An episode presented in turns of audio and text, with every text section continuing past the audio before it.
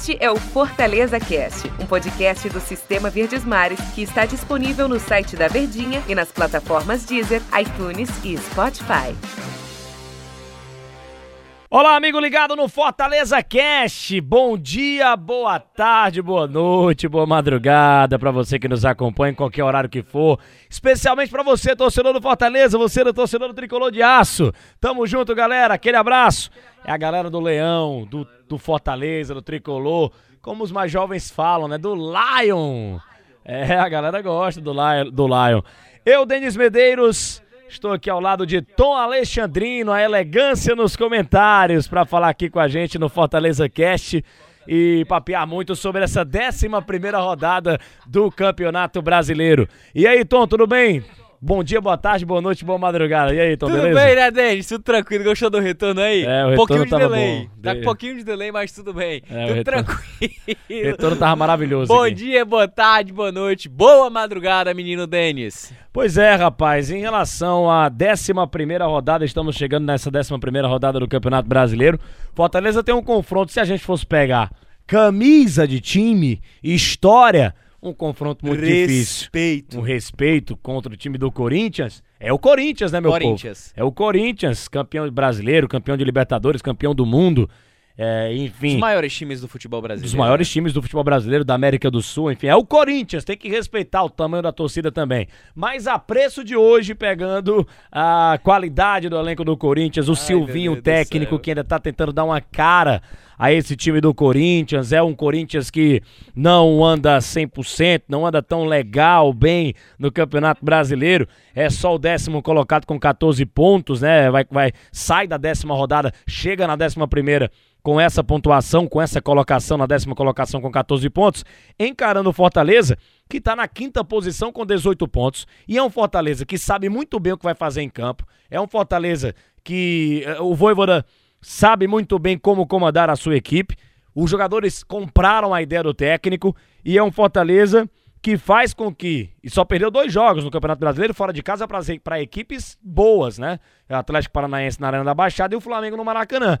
Mas vai encarar o Corinthians no Castelão, 8 e meia da noite no domingo, a gente analisando o momento atual, momento que vive Fortaleza, o momento que vive o Corinthians. Para mim, o Fortaleza é favorito para ganhar esse jogo. Ou eu tô sendo otimista demais, Tom Alexandrino?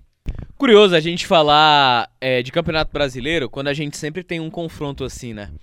Seja Corinthians, seja Flamengo, seja até o Santos, né? É, Atlético Mineiro, essas, essas turmas de primeiro escalão, de em outro momento de Libertadores, não é o caso do Corinthians hoje, mas se a gente pensar, são equipes em que você sempre projeta é, num plano de competição sempre brigarem na parte de cima da tabela.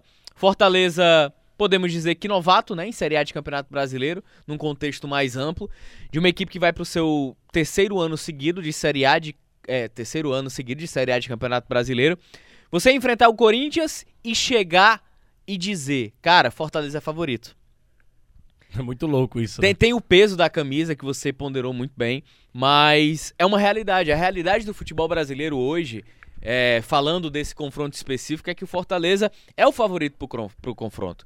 A gente respeita, né, a mística das camisas, o peso, mas o Corinthians hoje é uma equipe sem identidade. Você não sabe quem é o Corinthians. De um início de trabalho, que mesmo no início já há uma certa pressão, você tira aí a dimensão da camisa do Corinthians, porque mesmo falando de um início de trabalho, com problemas de escalação, de elenco, de algumas faltas de peça importante, você tá cobrando?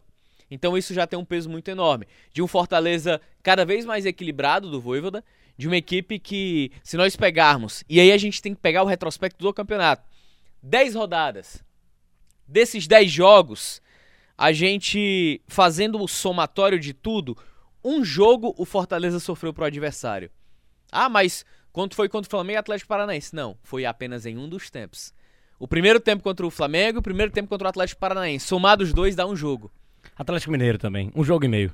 é Primeiro porque o tempo. Atlético não atacou tanto, né? Teve mais o domínio da posse de bola. É, ah, aquele mais toquinho domínio. de lado. né? Exatamente. A É. única grande oportunidade foi aquele pênalti Mandrake no Hulk e uma bola que o Tinga falhou e o Hulk é, finalizou por cima, acabou errando a finalização, pronto. Aquilo foi o Atlético Mineiro no jogo inteiro. E uma que o Keno teve oportunidade, Keno não. O Vargas teve uma oportunidade e o Tinga entrou cortando. Sim. Então foi isso. Fortaleza ele não sofre para os adversários. Ele anula muito bem. E o Corinthians não é uma equipe criativa. O Corinthians não tem domínio sobre o ataque. Então é um Corinthians frágil hoje, é um Corinthians frágil. Por isso que eu digo que o Fortaleza é favorito e não tem essa, cara, de ah, a gente tem que ponderar que a camisa do Corinthians é isso. Tem. Ninguém tá menosprezando isso.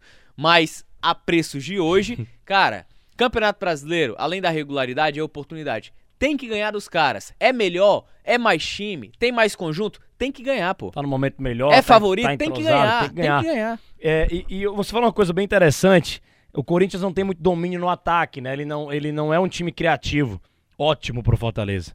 É, talvez o Corinthians fique só se defendendo porque sabe da qualidade do Fortaleza. Vai pegar pressão, imagina. O Fortaleza sabe disso, o Voivoda também. Vai lá fazer aquela marcação-pressão pra tentar ganhar logo o jogo. Então, cara, isso dá uma, uma sensação de, pelo menos no campo da teoria, de um jogo tranquilo pro Fortaleza. Ele pode fazer essa partida ser tranquila. É, então, a gente poderia falar que esse eu vejo jogo... dessa maneira. cara. Esse jogo do Corinthians se encaixa perfeitamente no Fortaleza, pro Fortaleza ganhar um, um jogo tranquilamente. E olha que louco a gente tá falando disso. E eu tô Olha falando por uma momento, diferença mínima de dois gols, viu? Não é só aquele 1x0 em um mandrake, não. Ó, a gente tá zicando, cuidado, hein? Essa é a cara é, da zica. calma, calma. Eu tô, tem torcedor que já parou aqui o podcast. Volta, volta, tem calma, Eita. volta aqui pra Não cá. vou mais ouvir esses caras. É, não esses vou- caras são zica. Estão zicando aqui o time do Fortaleza. Mas não é isso, cara. É, é a amostragem das 10 primeiras rodadas. O Corinthians é um time que tá em construção. Então eu vejo também o Fortaleza com esse jogo encaixado pra cima do Corinthians. E não vai ter o Ederson, não vai fazer muita falta então. O Ederson não pode jogar porque é jogador do Corinthians, mas mesmo se não fosse o Corinthians, ele não jogaria porque tomou o terceiro cartão amarelo. Vai fazer muita falta o Ederson na volância do Fortaleza, que é um cara dessas referências, né? Felipe Alves, Tite, Iago Pikachu, Tinga, Ederson, é, David, é, são as é, Felipe, as referências do Fortaleza, dos 11 titulares do Juan Pablo Voivoda. O Ederson é um cara que tá me chamando muita atenção, jogando bola demais e aparecendo lá na frente, fazendo gol. Vai fazer muita falta pro time do Fortaleza na volância, hein? Aí é onde entra a minha ponderação. Se o Fortaleza tiver que sofrer no jogo, é com a ausência do Ederson. Porque, ah, vai ser o Ronald, vai. Um grande jogador, sim. Mas não é o Ederson. tem né, qualidade, tem, cara? assim. Tem, a, tem a força física do Ederson. Referência, pô. Referência. O Ronald é uma boa reposição e um pouco substituto, mas ele não é o substituto do Ederson. Volantes como o Ederson no futebol brasileiro não tem. O que se assemelha à característica do Ederson jogar dentro de campo é o Edenilson, do Internacional. Mas é um volante que faz muito mais a função de atacar e peca na defesa. Por exemplo, vou tirar outro exemplo de do segundo melhor volante da Série A de Campeonato Brasileiro, Raul. Ex-Ceará, Bragantino. É um cara que desarma, é um cara que cria, mas é um cara que não chega ao ataque.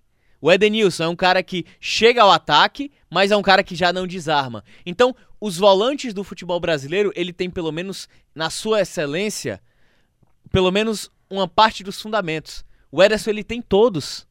Tanto na defesa quanto no ataque. Então, como é que um cara desse não faz falta? Como é que ele não é referência? Então, é um jogo diferente. Por mais que Fortaleza seja favorito, por mais que o Corinthians não esteja tão bem e que a gente esteja colocando aqui que, cara, precisa vencer.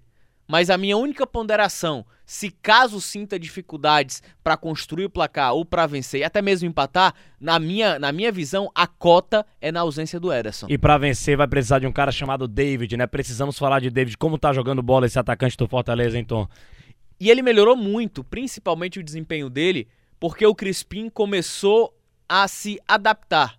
Ele começou a apoiar. A gente estava conversando essa semana no show de bola de que o lado esquerdo do Fortaleza era um lado morto, de apoio, de ataque. O Fortaleza ele construiu muito mais pelo lado direito, com o Pikachu mais exigido, né? Ou pelo meio, com Vargas, com o David saindo um pouquinho, mas o David sempre ficava muito isolado.